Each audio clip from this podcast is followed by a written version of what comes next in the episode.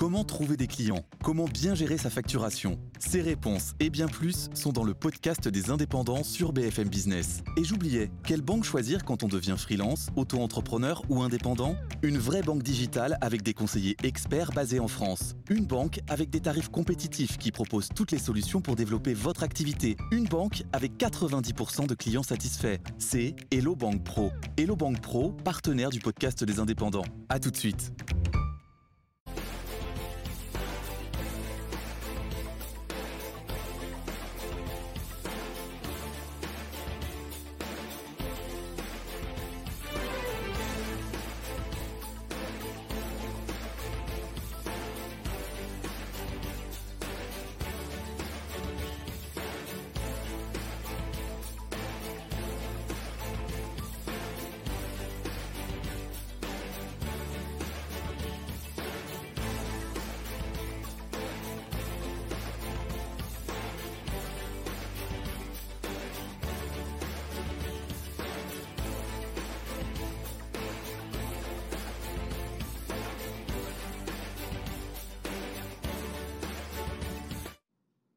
Bonjour, bonjour à tous et bienvenue, c'est BFM Patrimoine, le live. On est en direct sur tous vos réseaux sociaux pour vous aider à optimiser vos placements, à optimiser, dynamiser votre patrimoine. Et alors aujourd'hui, c'est un sujet un petit peu particulier qu'on a choisi euh, d'aborder.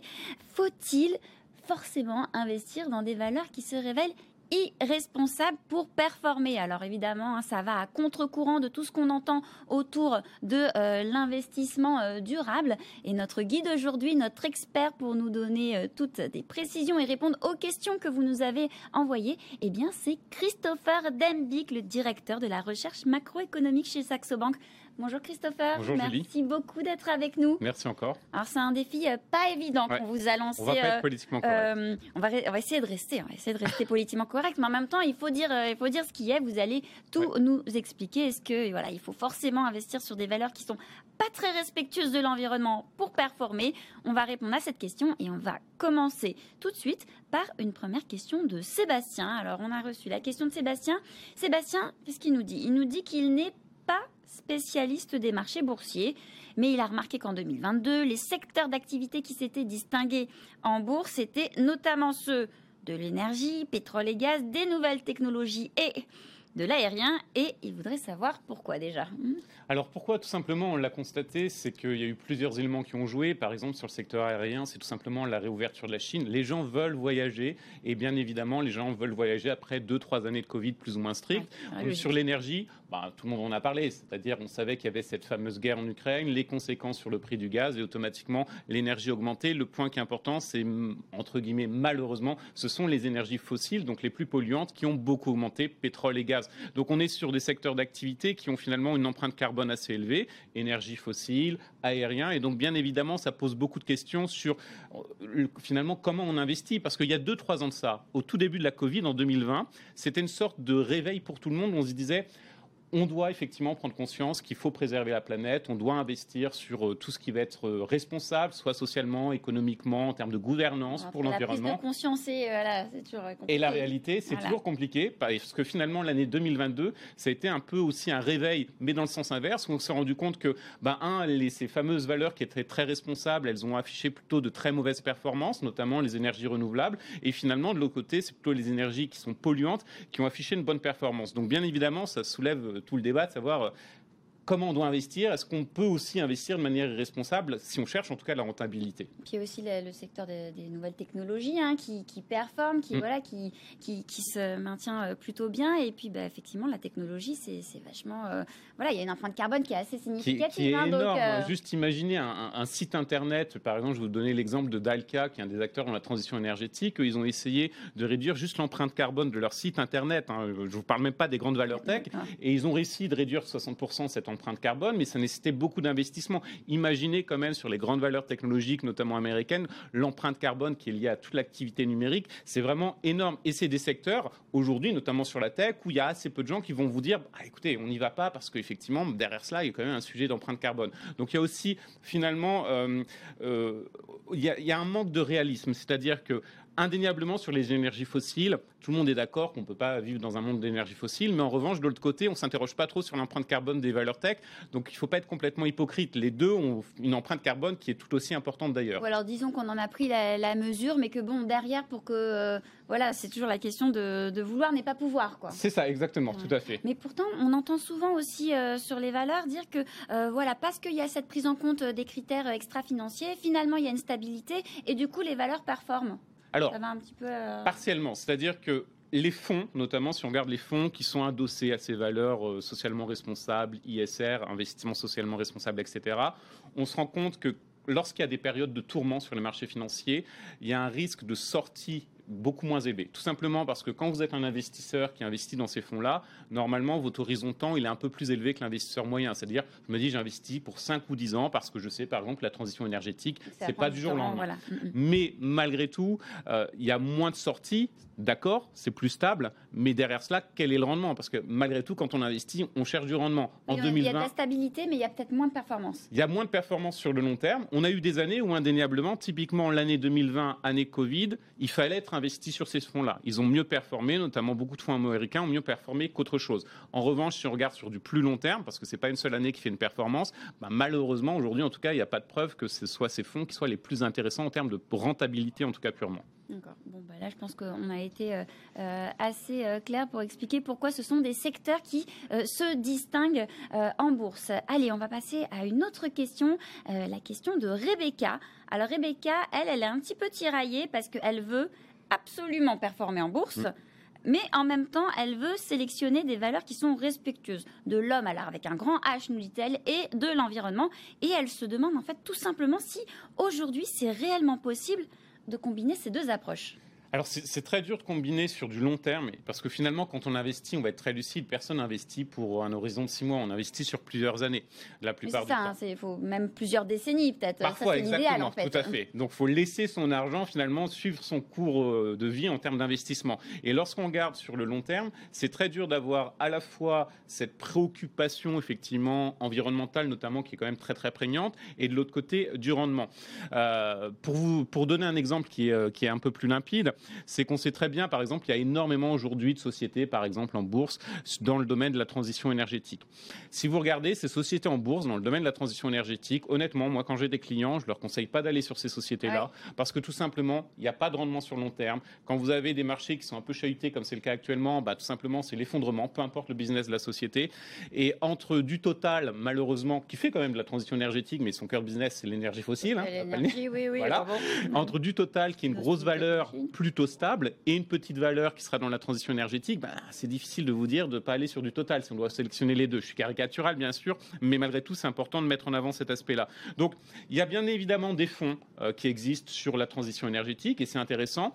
Moi, le conseil que, que je vais donner, ce qui est essentiel, c'est le plus simple, c'est d'aller sur des fonds quand on cherche à avoir à la fois un peu de rendement, je ne peux pas vous garantir le meilleur rendement possible, mais en tout cas du rendement avec effectivement ces préoccupations environnementales. En revanche, soyez vigilants sur ce qui se trouve dans les fonds.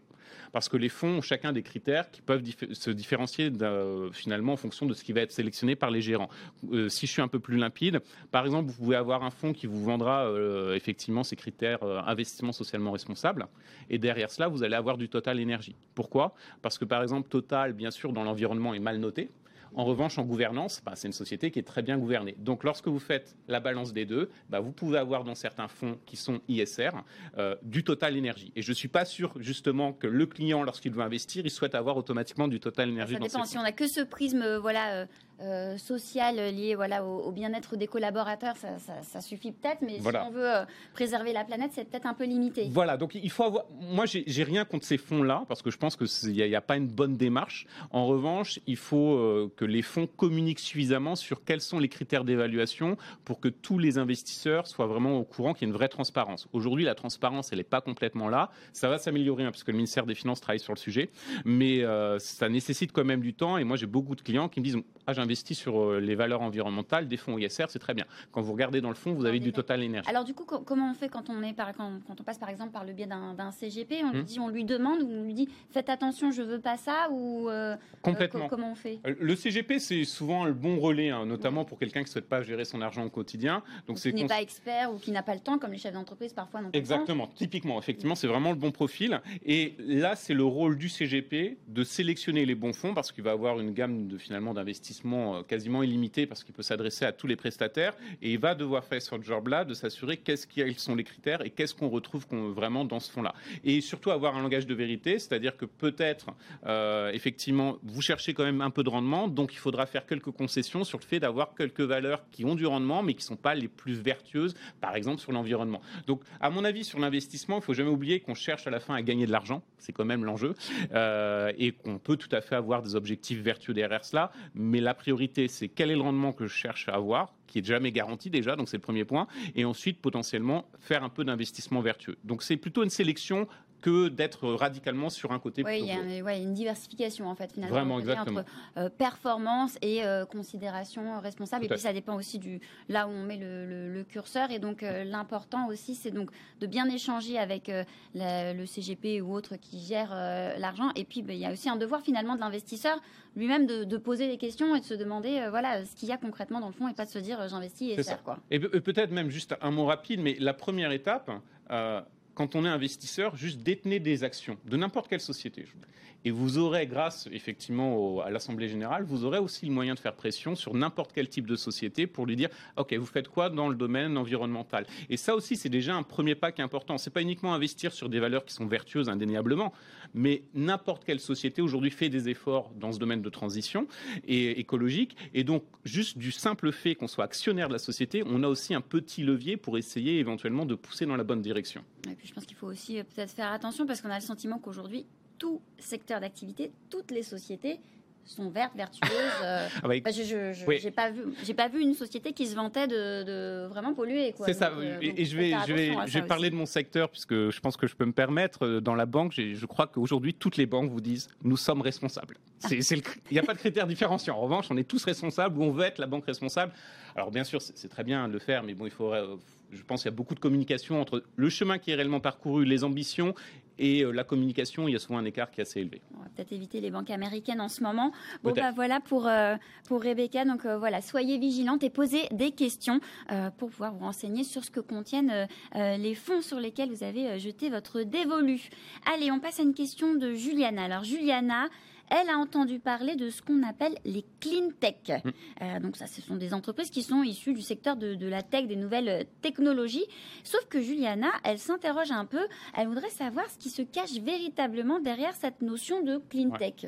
C'est un beau secteur d'activité. Euh, moi, je me souviens quand j'étais plus jeune au Moyen-Orient, j'ai travaillé dessus il y a 12, 15 ans ça. Donc j'étais encore assez jeune. On ne dévoile pas les âges.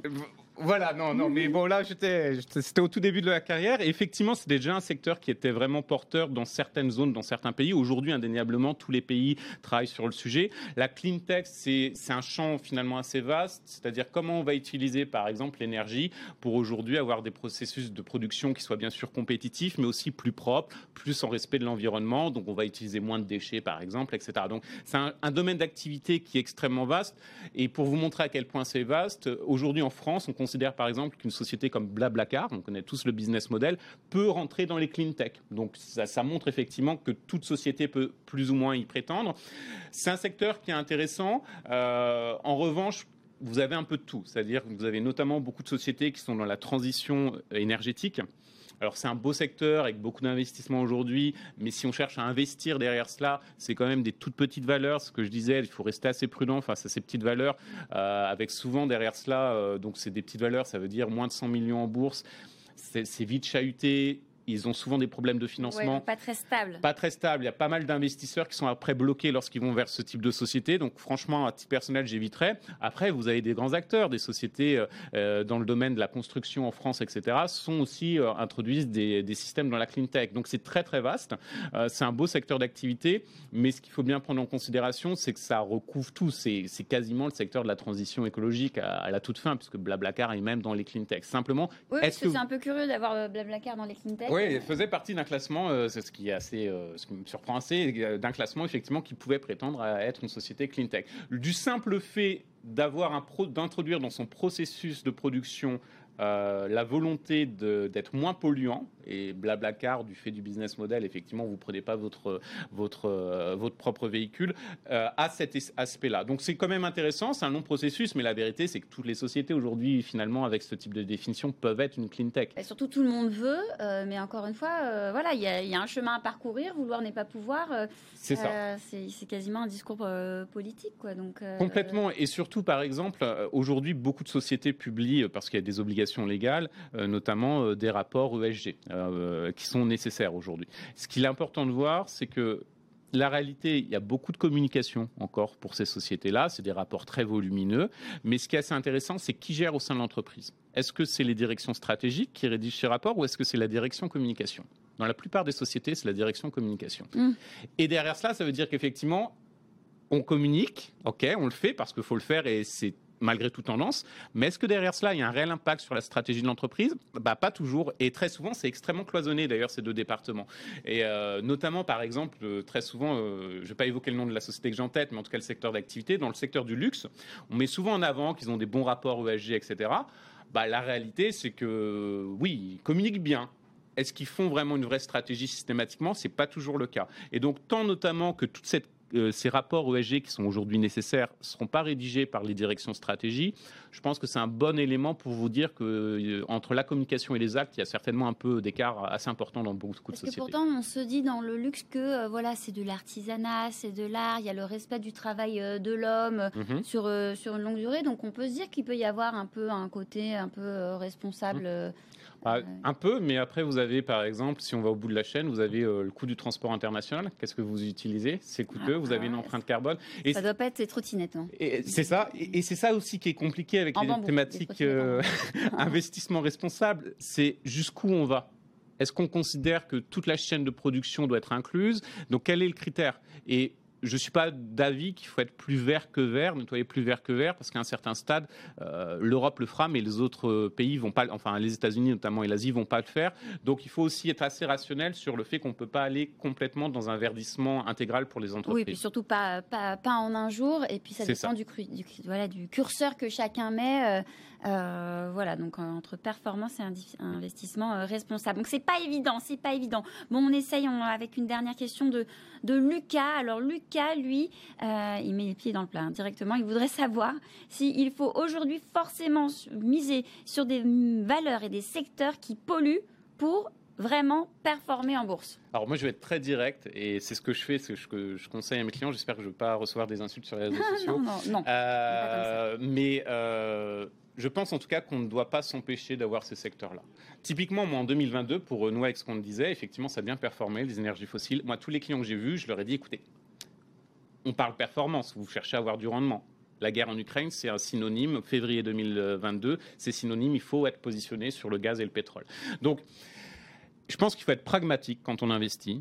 Euh, et donc éventuellement être ouvert au fait qu'on peut avoir ces entreprises polluantes et surtout derrière cela euh, la réalité, c'est que ces entreprises polluantes, on devra tôt ou tard les accompagner vers la transition. Alors bien sûr, quand on fait euh, du pétrole, c'est plus compliqué d'aller vers le verdissement qu'autre chose. Mais Total Energy commence à le faire. Ça prendra des décennies. En revanche, ce sera long. Mais on ne peut pas exclure automatiquement ces types de secteurs d'activité. Si on les exclut, vous aurez toujours quelqu'un qui va les financer. Dans tous les cas, ce sera juste des gens qui en profiteront plus que vous. Et c'est le point qui avait été évoqué, c'est-à-dire la diversification. Vous pouvez tout à fait avoir pour du rendement ce type de valeur qui est un peu polluante, etc. mais derrière cela, vous pouvez considérer que euh, la transition énergétique est un sujet qui vous intéresse, donc vous allez soutenir ou vous allez trouver des fonds qui sont positionnés dans ce domaine-là. Donc toujours ne pas avoir une approche radicale, parce qu'en bourse, c'est pas, je pense, l'objet. C'est pas l'idéologie, a priori. Mais effectivement, savoir sur quoi on investit et surtout ne jamais se dire, OK, je vais pas sur ce secteur-là uniquement pour des convictions personnelles. C'est souvent une erreur. Euh, si vous avez, typiquement, si vous avez fait ça en 2022, bah, vous avez dû avoir une année encore plus catastrophique que ceux qui euh, avaient investi sur ces secteurs-là. Bon, bah donc vous l'aurez compris, hein, il faut rester euh, euh, pragmatique et puis à la rigueur, on peut se donner rendez-vous dans 10 ans. Hein, on verra on si fera un le- bilan. on c'est- fera, un- on fera un bilan. Euh, on essaiera de voir si effectivement on peut toujours se dire que ce sont uniquement les valeurs les moins respectueuses de l'environnement qui performent. On espère que ça aura un petit peu évolué. En tout cas, merci beaucoup encore. Christopher de nous avoir éclairé aujourd'hui. Je rappelle, vous êtes directeur de la recherche macroéconomique pour Saxo Bank. Merci à tous de nous avoir suivis dans ce BFM Patrimoine le live. Et de mon côté, je vous dis à très bientôt sur nos réseaux sociaux.